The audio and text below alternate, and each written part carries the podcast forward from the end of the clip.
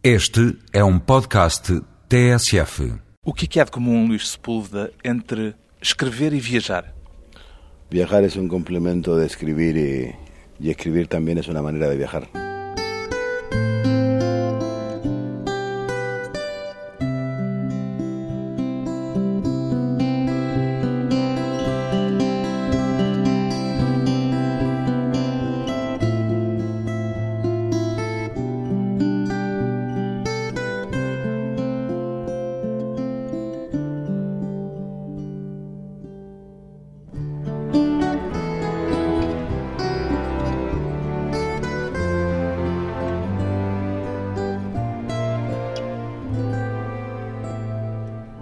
Sepúlveda, 53 anos, escritor.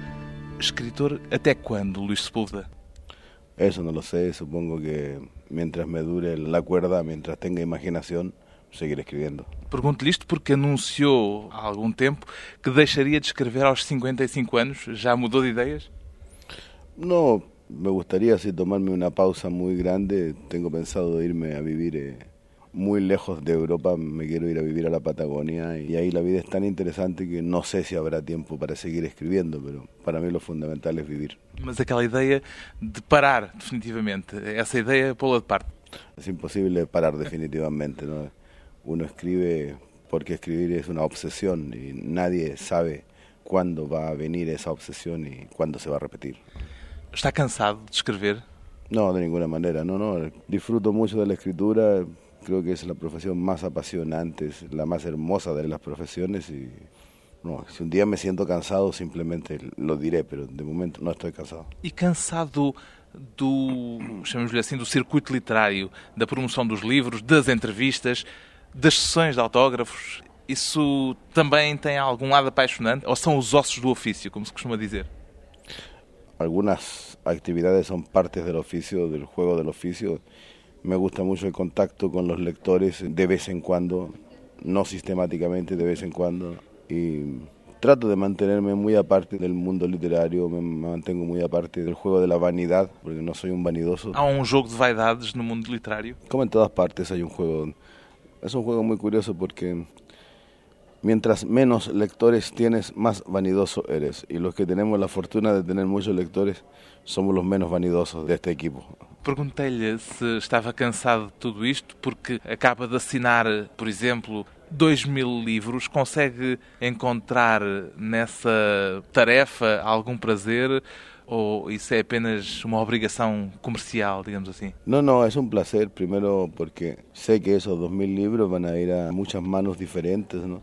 Siempre me he preguntado por el destino de mis libros, me apasiona la idea de saber que de alguna manera partes de mí viven en muchas casas de muchos países del mundo. Cuando una persona toma un libro, lo lleva a su casa, ¿no? lo lee, luego lo guarda en su librero, de alguna manera tiene un huésped ahí. El huésped es el escritor. Entonces, cuando firmo como ahora esos dos mil libros, lo hice pensando en eso, caramba, ¿a qué casas se irán estos libros? Eh, ¿Cómo será la gente? ¿Con qué sentimientos lo mirarán? Porque es un libro con unas ilustraciones formidables. Os seus livros já alguma vez o surpreenderam? Já entrou em algum lugar onde tenha de repente descoberto, sem saber que lá estava, um livro seu? Sí, la verdad es que he encontrado libros míos en lugares muy, muy extraños. Por ejemplo, hace muy poco fui a ver eh, a una persona que está en una cárcel en Barcelona. Un hombre que cometió un delito y está pagando una condena muy justa por lo demás. Y de pronto, bueno, en la pequeña biblioteca de la cárcel de Barcelona me encontré mis libros y la verdad es que fue una sorpresa muy agradable. Pois bem, estes 2 mil exemplares que acaba de assinar são a edição especial, ilustrada, autografada do romance que tornou Luís Sepúlveda famoso, O Velho que Lia Romances de Amor. É o livro mais importante da sua vida, Luís Sepúlveda? No, no, no, no. Tengo un afecto por todos mis libros, creo que todos son para mí importantes. Não lhe perguntei se era o melhor, perguntei-lhe se era o mais importante. Sí, sí, sí, sí. No, no, para mí no, no, no, realmente en, en orden de importancia la respuesta es el libro más importante es el que estoy escribiendo ahora y luego el más importante será el que escriba el próximo la Mas este historia- foi pelo menos o que lhe mudou a vida, ou não? Sí, claro que sí. Este primer libro fue un cambio muy grande, fue entrar a las casas de la gente, al corazón de los lectores y Claro, le tengo um grande afecto, sei a importância que tem, mas nada mais. Já disse que foi um livro que escreveu porque a sua concepção do mundo tinha mudado. Que mudança foi essa que permitiu a escrita deste romance? Eu cheguei em um momento determinado a ter uma concepção do mundo muito mais ampla, muito mais generosa. Entendi que havia uma lei fundamental que respetar e essa era a lei de deixar o mundo a las gerações que vienen ojalá en mejor estado que como nosotros la recibimos. ¿no? Uma lei que descobriu na Amazónia, entre os indígenas. Digamos, sí, terminé de descubrirla entre los indígenas Shuar, gente que vive, vivía en una armonía muy particular con el medio ambiente, con una gran sabiduría. ¿Vivía porque esa armonía fue destruida, entretanto? Vivía porque esa armonía fue destruida por una guerra en el año 1982, ¿no? una guerra protagonizada por dos países, Perú y Ecuador, en realidad fue una guerra protagonizada por los intereses de la Shell y de la Texaco, porque en ese lugar hay, petróleo. Y la mayoría de la etnia Shuar fue desplazada de ese lugar, muchos murieron despedazados por las minas antipersonales que aún siguen ahí, y nadie sabe dónde están, en qué lugar de la selva tuvieron que marcharse. O Luís Sepúlveda esteve vários meses com os índios Shuar. Como é que se adaptou à floresta, por um lado, à vida naquela comunidade com hábitos eh, tão diferentes dos seus, por outro? Eu cheguei a participar em uma, uma expedição de carácter antropológico. Promovida pela Unesco? Por sí, una, una iniciativa de la Unesco y algo ocurrió, la selva es muy rigurosa para defenderse de los extraños. Todo el mundo enfermó, me quedé solo y decidí quedarme, quería conocer aquel mundo. Y bueno, tuve un contacto con los Shuar que fue muy gradual, muy paso a paso, porque sabían que un hombre blanco es portador de muchas enfermedades que ellos no conocen, la gripe, por ejemplo, hepatitis. Y luego, bueno, fue un intercambio muy rico, muy humano, gente muy generosa, gente formidable y gente naturalmente con otra cultura, que no era mi cultura, no podría ser tampoco mi cultura, pero que tenían algo muy especial y que tenían un profundo respeto al que no era como ellos, un profundo respeto al otro, el otro por ser diferente no era un enemigo, no, al contrario, era alguien del cual se podía hablar, saber algo más, ampliar el mundo, ¿no? Bueno, viví con ellos siete meses hasta que tuve que retirarme porque no era mi mundo. Y bueno, y salí de ahí entendiendo que esa realidad solo le servía a ellos, era imposible extrapolar esa realidad. Mas llegó a adaptarse, digamos así? ¿Qué significa adaptarse? Digamos, uno lo fundamental es respetar las costumbres ¿no? del pueblo que a uno lo invita a estar con él. Si eso significa adaptarse, sí, absolutamente, pero tenía muy claro cuál, quién era yo, qué era mi cultura y quiénes eran ellos y cuál era su cultura.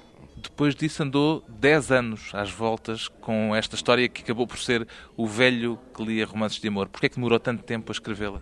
Porque tenía mucho miedo de que lo que yo escribiera se transformara en una suerte de invitación para que intrusos que nada tienen que hacer en la Amazonía fueran a conocer aquel mundo exótico. Tinha medo que o seu livro se tornasse uma espécie de guia turístico para os predadores sí, do exótico. Sí, sí, tenía miedo de que ocurriera eso, afortunadamente no fue así, ¿no? Y el libro fue de una escritura muy larga, muy pensada porque quería que fuera lo que es, es decir, que el libro tuviera como principal narrador, no al escritor, sino a la selva, ¿no? En esta novela es la selva es la que está contando una pequeña parte de su historia. Este livro transformou-lhe a vida? Acredita que transformou outras vidas? Este libro ha transformado muchas vidas, ¿no? Este libro fue es casi un objeto de culto de mucha gente que ha empezado a preocuparse por el problema indígena. Me llena de alegría, por ejemplo, saber algunas cosas como que en Chiapas los indios chapanecos del Ejército Zapatista de Liberación Nacional aman este libro, ¿no? lo sienten también como de ellos, ellos se sienten protagonistas, partícipes del libro. En otras regiones del mundo también los pueblos indígenas lo han adoptado como una especie de gran, gran defensa de un mundo que es el mundo de ellos. ¿Una especie de elegía por un paraíso perdido? No, no existen los paraísos perdidos. Todos los paraísos hay que encontrarlos, hay que inventarlos. Yo creo que hay un gran paraíso para toda la humanidad que algún día vamos a conquistar. No es una expresión ruseniana, no, de defensa del buen salvaje ni nada de eso, no, no, no. Eh, es un libro que al mismo tiempo de contar una historia hace una defensa de un grupo de personas que son diferentes, ¿no? y que son los dueños del lugar en donde viven. Em defesa da diferença, depois de uma curta pausa voltamos à conversa com um escritor que não quer que lhe chamem intelectual, prefere ser chamado aventureiro.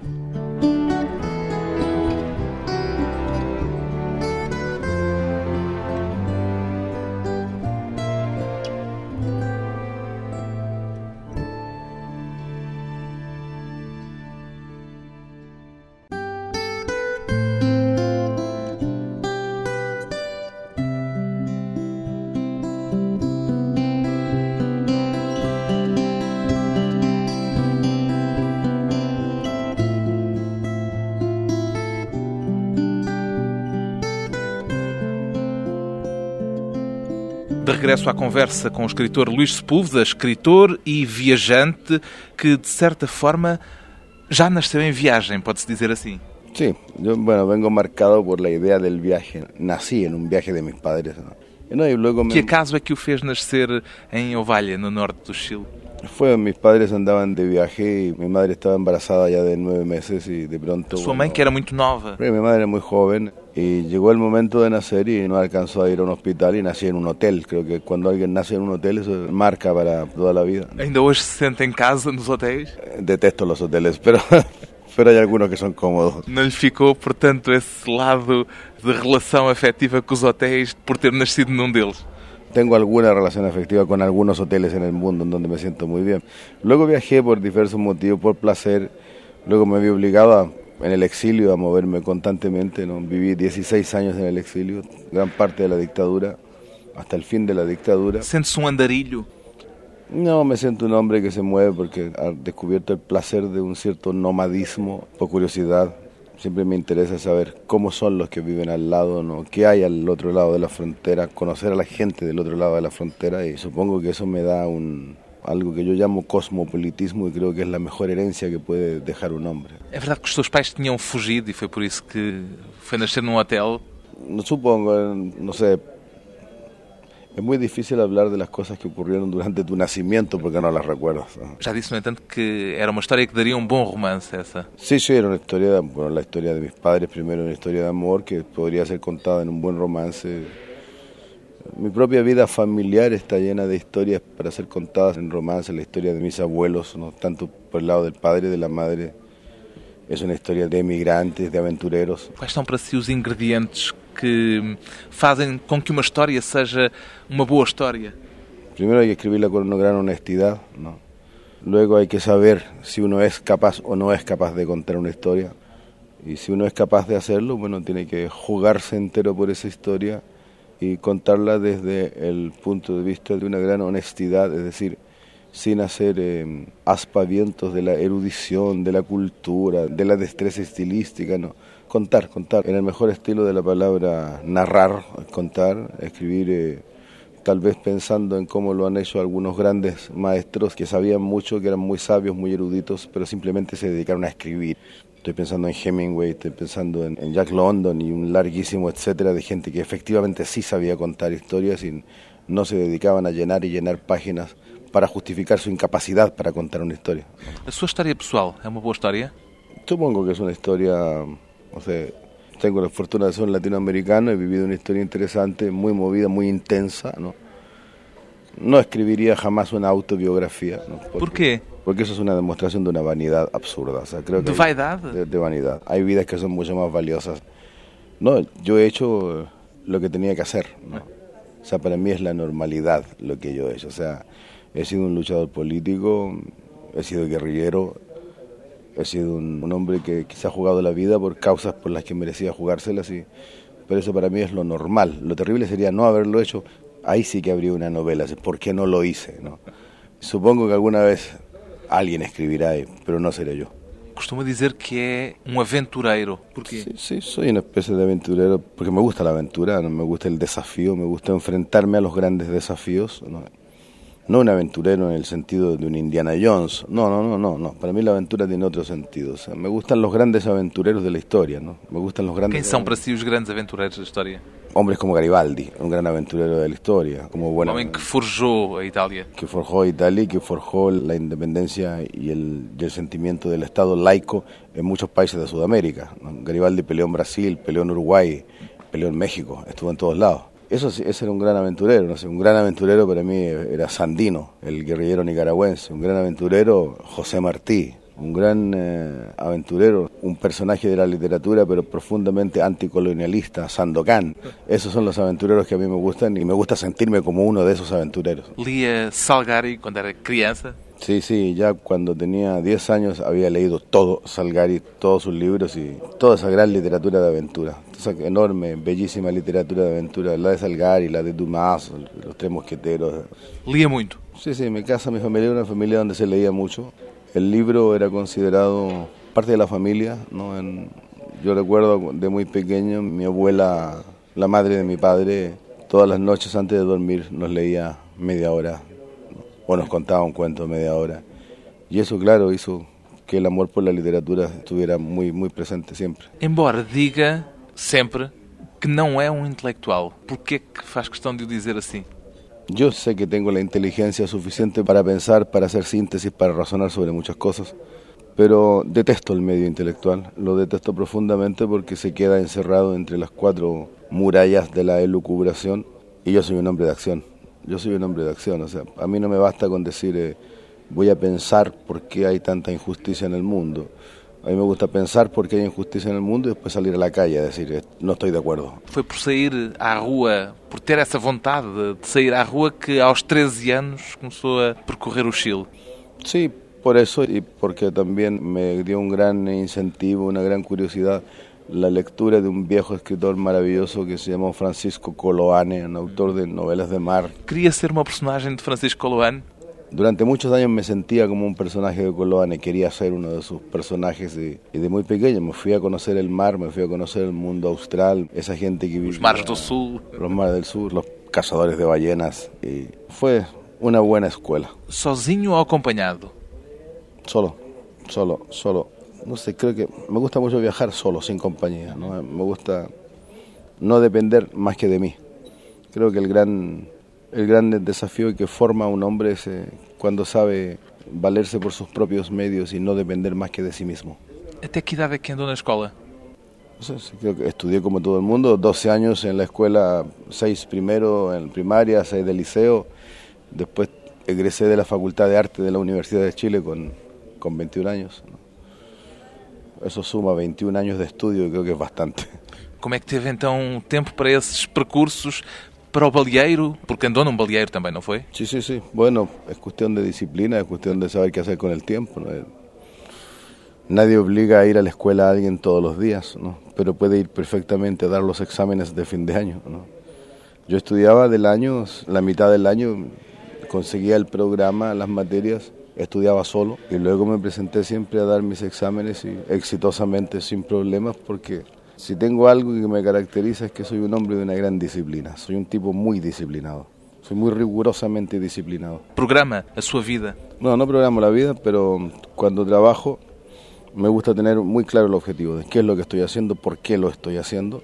Y naturalmente durante el proceso de la escritura siempre hay sorpresas muy grandes que cuando uno tiene muy claramente definido por qué está escribiendo y qué es lo que quiere, esas sorpresas se transforman en algo muy agradable, que ayudan, son estimulantes.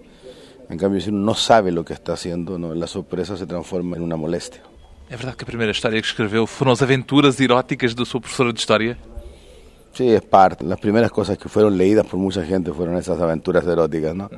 Y luego empecé a escribir para la radio en Chile, que fue una gran escuela, porque escribiendo para la radio aprendí a contar historias en un tiempo determinado. Tenía que contar una historia en 30 minutos. Bueno, eh, se aprende a escribir escribiendo, ¿no? Y yo he escrito para Journalize, he escrito para radio, he escrito, bueno, cuentos, poemas, romances, guiones de cine, etcétera.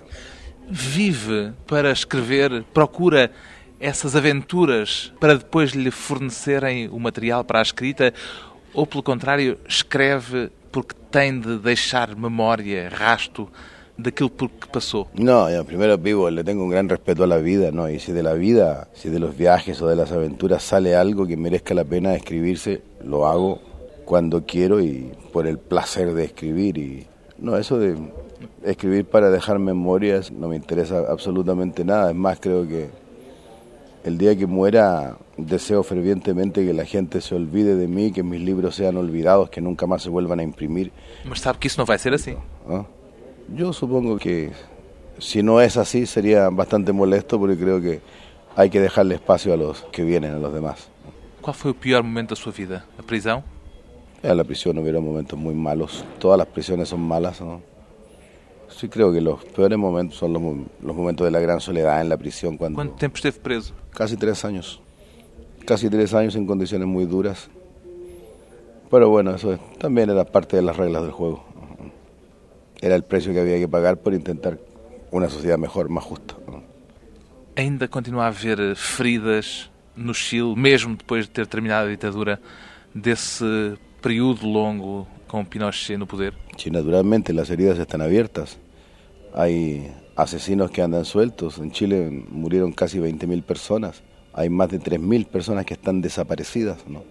Mientras no se sepa qué pasó con esa gente que está desaparecida, mientras no aparezcan sus cuerpos, mientras no se sepa quiénes son sus asesinos, las heridas van a seguir eh, abiertas. Chile como Argentina, como Uruguay, como los países que sufrieron dictaduras terribles, tiene la obligación de vivir con la moral del conde de Montecristo, ni olvido ni perdón. Yo É também a soy- sua moral?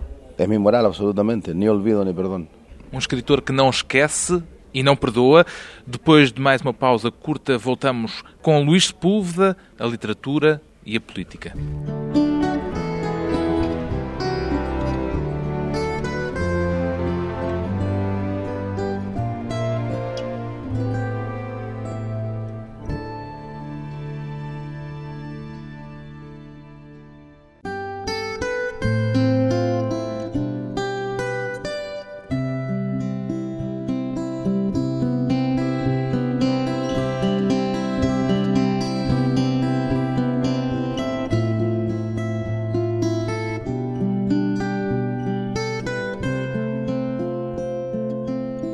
Convidado hoje para a conversa pessoal e transmissível, o escritor latino-americano com mais livros vendidos na Europa, depois de Gabriel Garcia Marques.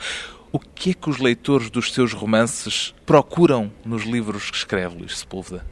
Supongo que algunos escritores hemos dado en el clavo de contar historias que la gente quería leer, porque bueno, yo tengo muy clara que la primera función que tiene la literatura es divertir, ¿no? El mundo es una mierda y un libro ofrece la posibilidad de salir de esa mierda por el tiempo que dura la lectura y después volver más fuerte, volver mejor. escapismo. El escapismo no tiene nada de malo si es por un poco tiempo, es, es para fortalecerse.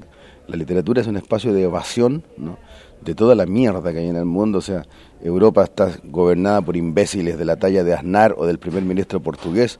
Para salvarse de esa gente hay que leer un libro y para volver luego a la realidad que es terrible. Idiotas que quieren una guerra, por ejemplo. ¿no?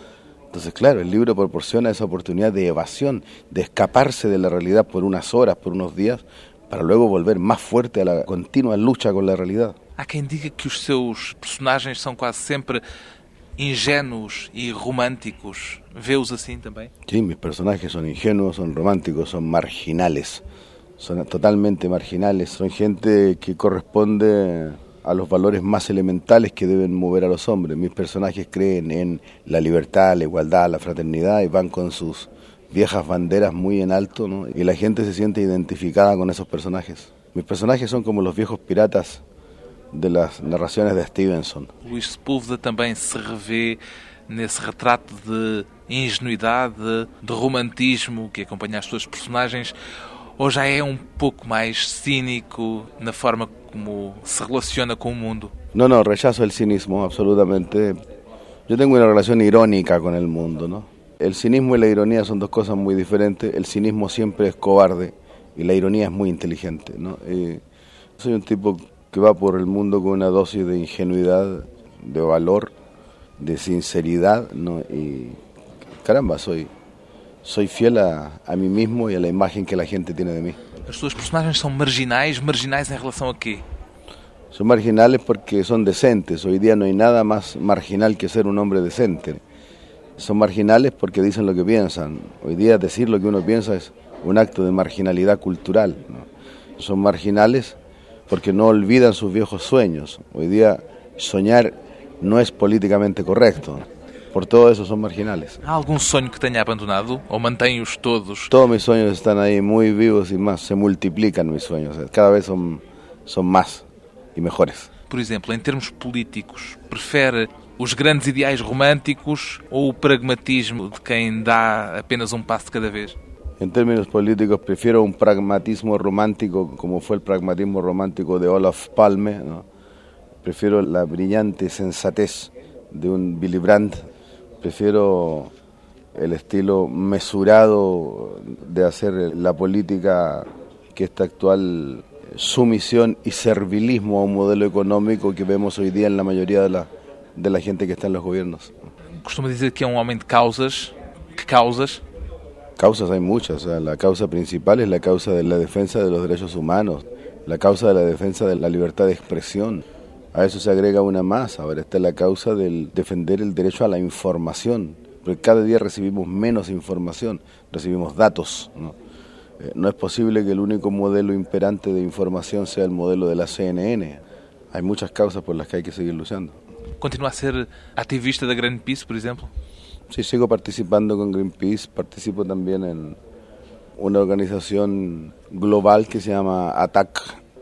Tiene una propuesta muy seria, muy sensata de... Contra a globalização. Contra la globalización, pero a favor de algo, a favor de entender los problemas del mundo de una manera global, procurando soluciones regionales, procurando soluciones parciales, locales.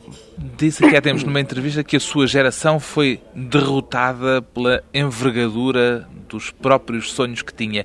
Que sonhos é que estão por realizar? Que sonhos é que foram derrotados nesse processo? Sueños que fueron temporalmente derrotados, ¿no? Pero como los problemas siguen, los sueños continúan teniendo una gran vigencia. Ahora, Lula en Brasil es una expresión de los mismos sueños de mi generación y ojalá pueda cumplirlos, ojalá que nada se interponga en, en el camino para cumplir esos sueños, pero los problemas siguen sendo los mismos problemas de antes, nada. Em português costuma-se dizer que quanto mais alto se sobe, maior é a queda. É isso que acontece também provavelmente com os sonhos. Es posible, pero no me parece un ejemplo muy justo, ¿no? porque nosotros no nos caímos voluntariamente, nos empujaron para caer. ¿no? Por exemplo, o Luís foi guerrilheiro com os sandinistas na Nicarágua. Saiu de lá desiludido também. Não é uma expressão mais dessa inevitabilidade de que quanto maiores são os sonhos, maior é a desilusão depois? Evidentemente, o sea, bueno, eran otros tiempos, no había otro camino que seguir sino tomar las armas para votar a un tirano como Somoza, ¿no? un criminal. Pero Mas saiu de lá desiludido. Pero sí, pero los sueños eran los mismos, los sueños eran lograr una sociedad más justa, más generosa, más humana, ¿no? que los sueños que tuvimos en Chile, en donde hicimos una revolución pacífica. ¿no? Yo creo que lo que hace que sea bello vivir ¿no? y que hace muy bella la vida es saber que la utopía es inalcanzable, es como el horizonte. ¿no? Mientras uno se acerca, se aleja en proporción directamente proporcional.